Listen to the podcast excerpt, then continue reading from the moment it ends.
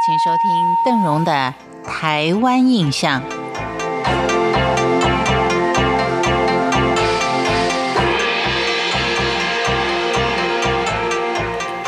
农历的七月可以说是台湾的特色文化之一，但是呢，它的内容是相当复杂。在这一个月当中呢，有很多的繁文缛节，为的呢就是让我们的冤亲债主或是我们往生的亲友呢，能够在这个月里面过一个比较舒坦、比较温饱的月份。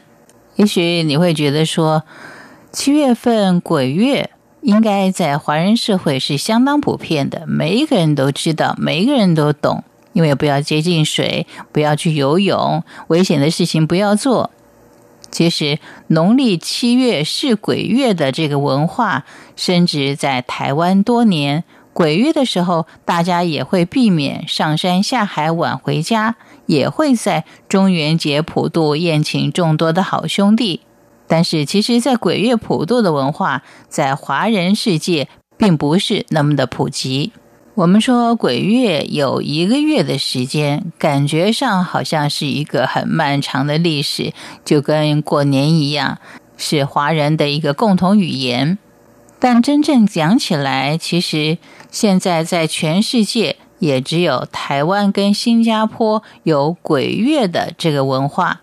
连同号称同文同种的最近的地区福建，可能都还没有这样的一个仪式。但它真正的原因呢，我们也就不必去探讨了。信者自信啊，我们越信的话，也许呢，我们的福报也就越高。那么鬼月的文化到底是怎么出现的？有一种说法就是说，农历七月是吉祥的月份。当年明太祖朱元璋为了不让民间跟皇室分享这股灵气，才放出说七月是鬼月的这个假消息来愚民。不过朱元璋的阴谋的这个说法，大家还是当故事来听听就好。比较可能的由来，应该是随着宗教在中国的发展演变而来的。其实就像朱元璋一样，把七月当成是吉月，也蛮好的。要说起中原普渡，最晚从汉朝开始，大家就会在中元节祭祀田神跟祖先，来祈求来年的丰收。随着佛教的传入，中元节跟玉兰盆节的融合，开始举办了供养众生、回向功德给祖先的法会。到现在，佛教呢都还有这样的仪式。而在道教兴起之后，中元节正好是主司亡魂地府的地官大帝的诞辰日，祭拜地官，祈求他赦免自己一年所犯下的小过小错。祭拜结束之后呢，就会准备丰盛的贡品来祭拜孤魂野鬼。或许农历七月好兄弟会出来放风的这个说法，也是从地官大帝这里所传出来的。那到底在七月，我们要怎么样祭祀才算是不失礼呢？在中元节要祭拜的有地官大帝、祖先、好兄弟跟地基主，不同对象都有不同的时辰跟贡品，但这些共同的注意事项却是相同的。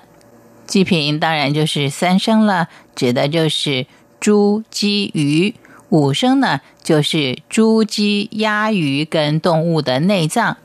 一般社区公司行号可以用小三牲，也就是猪肉、鱼、鸡蛋来代替三牲。另外四果呢，就是四时的蔬菜，不是四种水果而已。而祭拜的水果呢，最好是奇数，也就是三五。至于什么不要拜呢？我们就留在下次再慢慢的跟您聊。感谢您今天的收听，我是邓荣，台湾印象，我们下回见。